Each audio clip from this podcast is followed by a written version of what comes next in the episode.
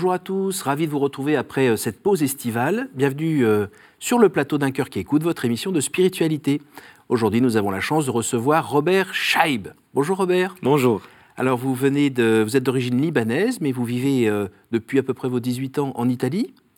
vous êtes marié, père de trois enfants, vous êtes aussi docteur en théologie fondamentale et vous enseignez à l'université pontificale de la Grégorienne à Rome. Cette année, vous avez écrit un livre intitulé Au-delà de la mort de Dieu, la foi à l'épreuve du doute, publié aux éditions Salvator. Alors vous allez nous raconter dans un instant votre chemin de foi, euh, juste après nous avoir lu un extrait de texte de votre choix. Ce qui le heurtait dans le Christ, c'était la prétention d'unir le divin et l'humain, de maintenir un équilibre qu'il est plus facile de contourner par des choix radicaux et partiaux, soit le divin, soit l'humain, qui ne vont pas jusqu'à la racine de la conjonction entre ces deux dimensions.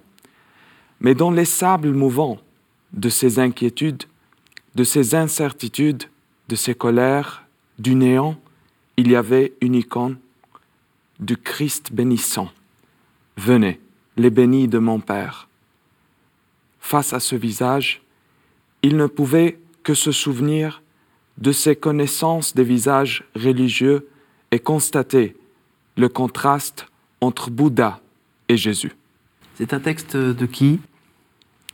C'est un texte d'Olivier Clément.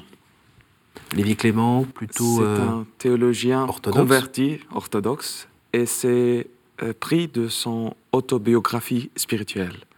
Pourquoi avoir choisi cet extrait? Parce que je me trouve au moins en deux, parties de cet extrait. Euh, la fascination de conjonction entre humain et divin, donc mon humanité et l'expérience spirituelle, et aussi parce que ma conversion chrétienne, euh, c'est dû aux fascinations euh, du yoga. Donc c'est un peu plus proche. Alors il faut que vous nous racontiez un petit peu, hein, quand même. Vous êtes d'origine libanaise, donc euh, bah, le Liban, euh, un endroit où il y a beaucoup de, de mélanges, un carrefour, comme on dit. Oui. Euh, donc vous-même, vous êtes, si on parle de, la religion, avec un petit peu de maronite, un petit peu de musulmans Oui. Alors, ma famille est chrétienne, mais elle n'était pas pratiquante. Donc, euh, on est né dans une famille euh, neutrale religieusement. Et euh, j'étais baptisé et tout, mais je ne savais même pas les prières bases de, la foi chrétienne. Et il y a de, la partie de ma famille aussi un côté musulman de la part de papa, mais on, peut parler de ça après, parce que le moment de, la naissance du désir de, de la foi, d'une expérience religieuse, c'est passé un peu par hasard, si on peut parler d'hasard. C'est le, euh, le nom que Dieu prend quand il veut travailler sans être euh, reconnu rapidement. Et en fait, euh, j'étais dans le salon chez nous et je regardais la télévision avec ma famille. C'était un peu mouvementé. On est six à la maison. Quel âge aviez-vous? 13 ans. Et j'ai vu des yogis qui faisait la méditation, c'était un reportage, et, ils ont eu la lévitation. Ah, j'ai dit, je veux faire ça. et j'ai commencé mon, euh, ma recherche religieuse pour, euh, pour ce fait marginal, je crois même pour, euh, pour un bouddhiste ou pour un hindou. Et cette recherche m'a porté à, à connaître la méditation transcendantale, mhm. Et après, à cause euh, d'une fille que je voulais draguer, donc je le suivais à, l'église pour, euh, pour être proche, pour connaître ses mouvements, j'ai commencé aussi à, à écouter ma foi originaire. Et là-bas, j'ai rencontré la prière chrétienne, surtout à l'école de Saint-Ignace de Loyola. Et c'est là que je rencontrais la différence entre la méditation transcendantale mhm. et la méditation chrétienne. La méditation chrétienne, c'est en même temps humaine et divine. C'est l'éternité, mais qui tombe dans le temps. Alors que la méditation transcendantale Je voyais que c'était plutôt une espèce d'une une vie parallèle pour sortir du temps. Donc euh, le temps, c'est une illusion, c'est un poids, euh, c'est plutôt euh, la multiplicité qui, qui nous, nous sépare de l'unicité, du nirvana. la méditation chrétienne transformait tout. Venez, venez béni de mon Père, c'est pas seulement pour nous, mhm. mais pour tous ceux qui constituent notre vie. Donc nos histoires, nos, nos amours, nos foi, notre foi, euh, nos doutes, euh, nos batailles, nos... tout. Et est-ce qu'il y avait aussi dans cette méditation transcendantale l'idée de, de se vider complètement, d'être euh, d'être complètement au calme, limite l'ataraxie de, des Grecs, alors que de l'autre côté, c'est faire venir, enfin en tout cas laisser Dieu grandir en nous Il y a un petit peu de ça? Alors il y a la recherche de la paix. Ici, il y a la recherche de l'amour. Ici, il y a la recherche de se vider. Et là, il y a la recherche de rencontre. Et, je me trouve dans, le troisième euh, point de, de, petit euh, passage de Clément. Euh, c'est mon paraphrase de ce que Clément dit dans son livre. c'est la rencontre avec le regard de Jésus-Christ. Et pour moi, euh, la prière, c'était toujours le point de retour de, mon, euh, de ma navigation. Euh, donc, même si je travaille dans le domaine de la théologie, mais je, dois me convertir toujours. Et le point de conversion, donc de métanoïa, de retour à l'essentiel, de, de teshuva aussi en, en hébreu, c'est toujours le retour à la prière. Et c'est quoi la prière? C'est pas dire les prières, mais se laisser dire l'amour de Christ. Donc c'est le regard de Christ qui fonde l'essence de ma conversion. Cette histoire du, regard du Christ, euh, il y a un moment précis où, vous l'avez ressenti sur vous? Alors, euh, d'une manière particulière, c'était un jour où j'ai pris les exercices, les exercices spirituels de Saint Ignace de Loyola et j'ai décidé de pratiquer la prière qui est euh, présentée là-bas. Et, je suis allé, allé dans l'église trois heures avant la messe, c'était pendant la semaine. Euh, pour la précision, c'était pendant une petite guerre entre Liban et Israël. Euh, donc, il n'y avait pas de l'école. J'avais, seulement 15 ans là, alors. Donc, c'était après deux années de rencontres avec les, mhm. les hommes qui volent. Et et je suis resté là-bas en prière pour la première fois dans ma vie où j'ai perdu le sens du temps. Et après, j'ai eu euh, un moment où euh, le désir de savoir ce que Dieu veut euh, de, ma vie de, devenu, est devenu plus radical. Donc je peux dire, oui, c'était un moment, mais, mais ce n'est pas le seul moment. C'est le premier d'une infinité de moments de rencontre et re-rencontre avec Jésus. Et ces re-rencontres, elles sont nécessaires parce que euh, vous manquez de fidélité ou vous manquez de foi ou... Alors, les motivations peuvent être euh, plusieurs. De foi, c'est la manque de fidélité, mais deux autres fois, c'est Dieu qui, qui, est la nouveauté, toujours, toujours nouveau. Donc, euh, il y a ces passages dans notre vie spirituelle et ça me porte à la, à la mémoire euh, le, le, cycle d'Abraham dans le livre de Genèse. Donc, euh, le cycle d'Abraham commence avec euh, l'histoire d'Abraham qui, qui n'a pas d'enfant et donc il, attend, il attend la promesse de Dieu. Mhm. Et il y a de petits passages dans cette expérience. Il veut s'accontenter avec le fils de l'esclave, etc. Et quand le fils arrive pour un film, ça doit finir. Mais non, il recommence. Et ce que c'est beau, c'est que le premier appel et le deuxième appel d'Abraham commencent par les mêmes paroles. Je ne sais pas dans les traductions, mais en hébreu, ce lek, leka, que, que veut dire deux choses. Euh, sors, mais entre aussi en toi, va vers toi. C'est intéressant de voir que le Seigneur nous conduit vers lui, mais aussi vers nous-mêmes. Et ça fait partie d'ailleurs euh, de ce que vous êtes en train de dire, me, rappelle aussi une idée un peu force de ce que vous écrivez, c'est euh, attention de ne pas se dire euh, j'ai la foi, je suis tranquille, c'est bon, on peut continuer sa vie tranquillement. C'est vraiment dynamique. Oui. C'est cette rencontre renouvelée dans la prière, dans autre chose aussi? Oui, dans la prière, dans le raisonnement. Je, suis quelqu'un qui, avocat, le, le, travail intellectuel pour avoir euh, une foi et pas le fidéisme, et, aussi le travail, la, charité. Et on trouve ça dans le commandement de, l'amour. Aimer Dieu avec euh, tout ton cœur, tout, euh, tout ton intellect et, et tout est dynamisme, toute puissance, force, force en français. Et, je voudrais dire deux choses quand vous parliez. Euh, je, me suis, souvenu d'une phrase de Sainte Edith euh, Stein, euh, qui dit On n'arrive jamais à posséder Dieu jusqu'à ne pas le chercher. Et un philosophe chrétien, plus chrétien que philosophe, pour dire que l'essentiel pour, pour, lui c'était être chrétien, Maurice Blondel, il dit Où on s'arrête, Dieu n'est pas là où on marche, Dieu est là. Alors, dans votre marche, euh, donc 13, 14 ans, 15 ans après, euh, évidemment, vous, vous continuez, euh, vous allez rencontrer quelques difficultés quand même à, vous engager dans cette voie? Oui. Alors, un peu avant le début de l'expérience de prière, mon questionnement religieux a eu un, un carrefour. Oui. C'était entre la foi chrétienne où je suis né mais mhm. pas, pas mûri, mhm.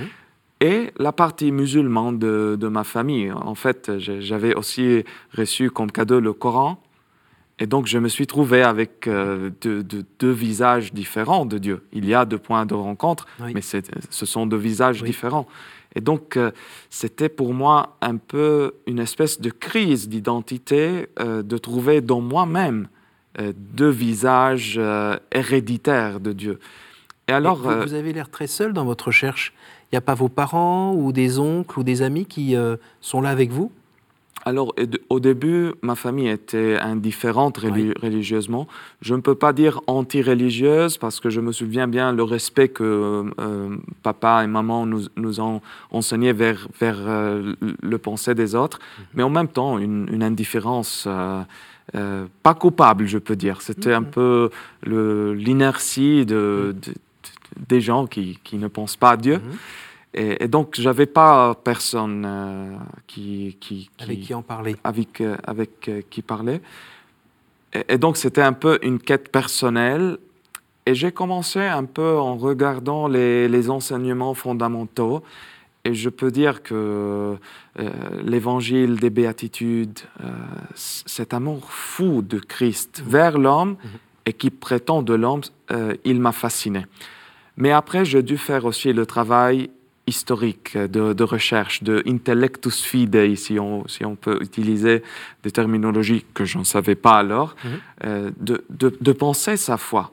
Parce que la préférence, c'est pas suffisante pour faire un choix qui, qui investe toute la vie. Ben Je ne veux pas investir ma vie pour, euh, pour euh, un couleur, mm-hmm. Mais, mais pour une, vérité.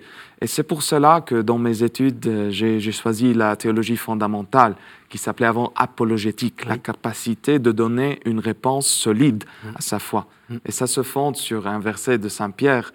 soyez toujours prêts à donner une apologie, une réponse de l'espérance qui, vit en vous. Donc j'avais trouvé l'espérance en Jésus. Tout le travail successif, c'était de faire euh, une convergence entre le cœur et la tête. Vous êtes allé, euh, bah, vous avez pris les moyens, hein. vous êtes allé à Rome pour étudier Oui, oui. C'était aussi pour un discernement, parce que je peux dire qu'il y a eu deux images fortes qui m'ont touché. L'image de Saint Charbel, un mystique euh, ermite libanais, mhm. qui, est toujours plus connu dans le monde, je vois maintenant.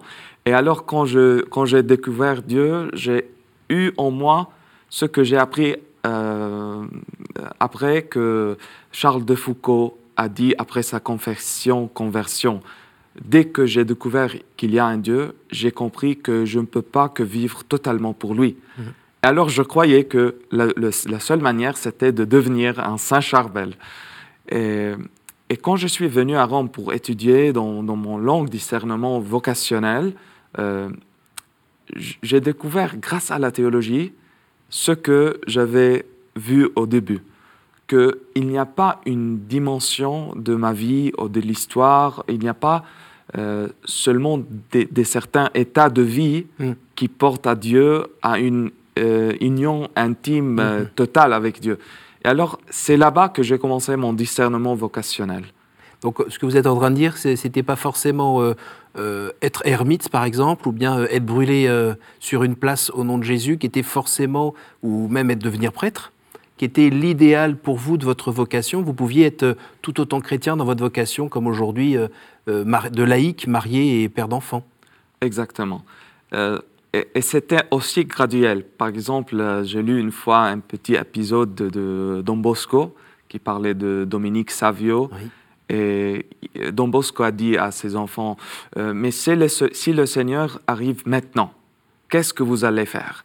Un entre eux a dit oh, je, vais confesser mes péchés, je vais demander pardon à maman, je vais euh, redonner ce que j'ai volé de, mon ami. Et toi, Domenico? Moi, je continue à, jouer.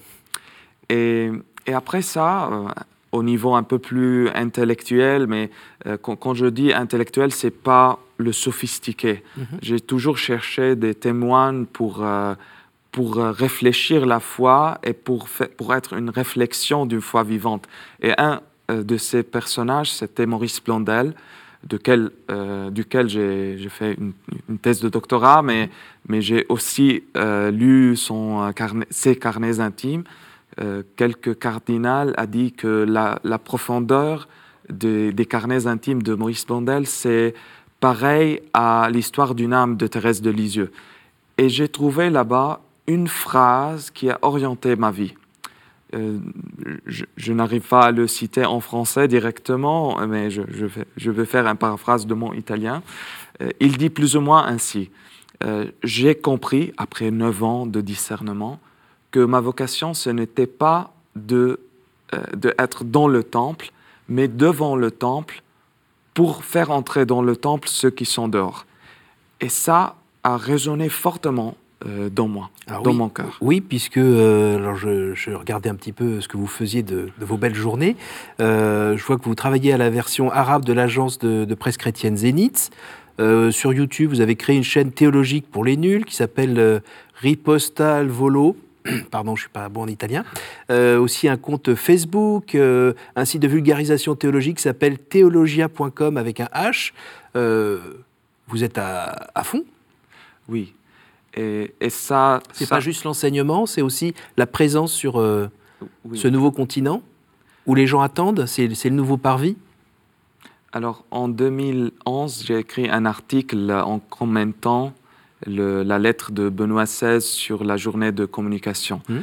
Euh, Jésus aurait utilisé les, les sociaux, les social media, euh, s'il était né maintenant, et mon analyse, qui a voulu être un peu rigoleuse, mais aussi rigoureuse, mmh. euh, euh, peut-être oui, parce que c'est l'arrière-page mmh. moderne. Et, et, j'ai commencé à mettre des choses là-bas parce que des amis qui voulaient participer à une école de prière, une conférence, une thématique euh, qui lui intéressait, disaient Mais j'habite en Sicile, j'habite à Naples, je ne peux pas arriver pour t'écouter. Alors j'ai commencé à faire des petits podcasts sur YouTube. Et j'ai trouvé que deux fois que dans la salle, il y avait 40 personnes, et sur Internet, le premier jour, il y a eu 1000 écoutes. Alors j'ai compris que c'est un potentiel de communication, d'évangélisation. Euh, de l'autre côté, j'ai trouvé que euh, mes collègues et moi-même, nous aimons parler difficile. je rigole de fois en fois que si quelqu'un nous comprend, c'est pas de la théologie. Et, et j'ai compris que c'est n'est pas le cas. Surtout maintenant. On est dans, dans, une, dans un hôpital de campagne, comme disait le pape François, et, et nous avons des réponses, des contenus, une communication à faire avec euh, le monde. Et, et si nous n'arrivons pas euh, aux gens de, de, de, de la rue, c'est pas de la théologie, c'est c'est une espèce de hobby des, des, des intellectuels. Et d'entre-soi. Et d'entre-soi. Est-ce que vous... Alors il y a aussi s'adapter aux enfants. vous avez fait partie de aussi votre désir de pouvoir rejoindre les enfants, notamment les vôtres? Oui. Alors, c'est une autre aventure. Je n'avais pas pensé avant la transmission, donc je, vous remercie parce que c'est grâce à, mes enfants que j'ai découvert le potentiel de, de, la narration, de raconter une histoire. Et en fait, pour penser un texte pour euh, l'émission, j'étais en train de choisir un texte un peu euh, euh, discursif, mais je, je dis non, c'est la vie qui change la vie, c'est la vie qui touche la vie. Et un jour, euh, j'étais en train de faire lire à mon aîné la, dédicace au, livre, le, premier livre pour les couples que j'ai écrit. C'était à ma femme, mmh. pour amour, mais aussi pour survivre à la maison. Et, et, à la fin de la lecture de la dédicace, il m'a dit Quand est-ce que tu as écrit un livre pour moi? Et je me suis rendu compte que, en tant que théologien, j'étais pas capable de parler de Dieu, de Jésus, de l'amour de Dieu. Euh, à mes enfants. Et ça m'a mis en crise. Donc j'ai écrit deux livres. Le premier, c'est un recueil des paraboles qui m'ont touché dans ma vie chrétienne. Et, après, une interprétation pour ceux qui, qui vont lire les paraboles en tant qu'adultes. Et l'autre livre, c'est Éduquer les enfants à la foi. En italien, c'est en fait éduquer ses propres enfants, euh, i figli. Euh, parce que c'est une des plus grandes douleurs que je vois après les conférences. Mhm. Les gens viennent parler euh, avec moi et je vois deux douleurs euh, grandes. Un amour pas partagé dans la vie de couple et des enfants qui laissent la foi. Alors ce qui est bien, c'est que dans ce que vous dites pour l'éducation des enfants, la transmission, faut pas attendre qu'il y ait la crise avant de commencer à semer. Et puis, et puis c'est pas simplement semer en parlant, c'est essayer de vivre euh, dans son quotidien, soi-même en tant que parent, ben, avec euh, les principes chrétiens. C'est quand vous avez lu, euh, le livre. finalement, je, parle, je lis un peu l'italien. Ah, voilà, voilà. J'ai encore une question parce qu'on s'approche déjà de la fin de l'émission. on vous voit là avec un large sourire, un beau regard, et dans ce que vous nous racontez, on a l'impression d'avoir une success story. Est-ce que tout s'est toujours passé aussi bien et calmement sans crise Est-ce qu'aujourd'hui, euh, vous touchez plus le sol finalement, comme vous le disiez tout à l'heure? Vous êtes euh, en lévitation euh, avec déjà la tête dans le ciel? Non. Non, je suis quelqu'un, je, peux le dire avec les mots d'un théologien qui l'a dit bien, je suis un athée que chaque jour s'efforce de croire. pas pour dire quelque chose de bizarre, mais pour dire que je suis en cheminement. Euh, et, c'est bizarre parce que en même temps, je, je, je, trouve que j'ai fait une rencontre, mais en même temps, c'est comme les euh, chants des chants, vous dites en français, cantico dei cantici, le cantique. Le cantique des cantiques. Les cantiques de cantiques, euh, c'est un rencontre et l'époux qui, qui échappe. Mais je trouve que en conservant une vie de prière, en, un cheminement pour moi, c'est pas seulement le mien, mais celle de, avec ma, mon épouse, euh, ma famille, euh, même si l'époux, il n'est pas là, mais il est toujours là en même temps. Donc c'est le, le, paradoxe euh, de la foi. Et je remercie Dieu que je ne vole pas en méditation, mais, mais c'est une pauvre prière. De, de foi, c'est un peu comme Sainte Thérèse qui, qui, compte les chaussures de ses, de ses sœurs mais, mais je sais bien que le, le, but de la vie chrétienne, ce n'est pas d'être des héros, mais d'être des aimés. Et, j'en suis être des héros, mais être aimés. Des aimants aussi Des personnes qui aiment et qui sont aimées Si, nous recevons l'amour, euh, vraiment, on ne peut pas le tenir en soi. C'est une explosion. Mais je répète, surtout aux jeunes, euh, que l'essentiel, le premier pas, ce n'est pas le mien, c'est le, premier pas de Jésus vers moi. Donc euh, on a un peu le, pragmatisme, euh, être chrétien, c'est aimer. Oui, mais avant tout, c'est être aimé. Et, ça, marche ensemble. Ce sont les deux ailes de l'amour chrétien, mais même Saint Jean nous enseigne qu'il euh, nous a aimés auparavant, premier, nous arrivons donc à la fin de cette émission. Je vais vous poser trois questions que je pose à tous nos invités. Quel conseil donneriez-vous à quelqu'un qui vous dirait J'ai envie de rencontrer Dieu, par quoi dois-je commencer? Alors, il faut regarder sa vie et commencer par euh, la beauté, la bonté et la vérité qui est dans sa vie. Ce sont les traits de l'être et, on, doit commencer par ça. Mais pour, euh, pour moi, comme chrétien, je dis, euh, trouve un bon ami spirituel ou un guide spirituel, prends la parole de Dieu et prends de temps pour être avec lui parce qu'il est, il est là-bas, il nous attend. Quel est votre héros, votre saint, la personne que vous trouvez admirable? Ah, je n'ai beaucoup. Je, suis un peu comme Sainte Thérèse de Lisieux, je choisis tout, mais c'est vrai que je suis plus à mon aise avec les saints de la nuit de la foi. Et maintenant, je, travaille avec trois entre eux. Euh, Sainte, Sainte, Thérèse de, non, de Calcutta, et Saint Jean de la Croix et Sainte Thérèse de Lisieux. Au jour du jugement, euh, qu'aimeriez-vous que Dieu vous dise? Bienvenue. Ben, c'est le, le, désir de chaque chrétien d'entendre, je pense, euh, le fait que tu, as bien fait, euh, tu as bien aimé et tu m'as fait aimer. Merci beaucoup, Robert. Merci à vous. Merci beaucoup d'être bah, venu de Rome déjà, euh, nous partager votre, votre vie de foi. bon travail dans l'apologétique. C'est une joie. Et euh, merci à vous tous pour, euh, pour votre fidélité. Euh, pour revoir cette émission, nous avons un site www.ktotv.com. Merci à vous tous, à la semaine prochaine et puis ben, bonne rentrée.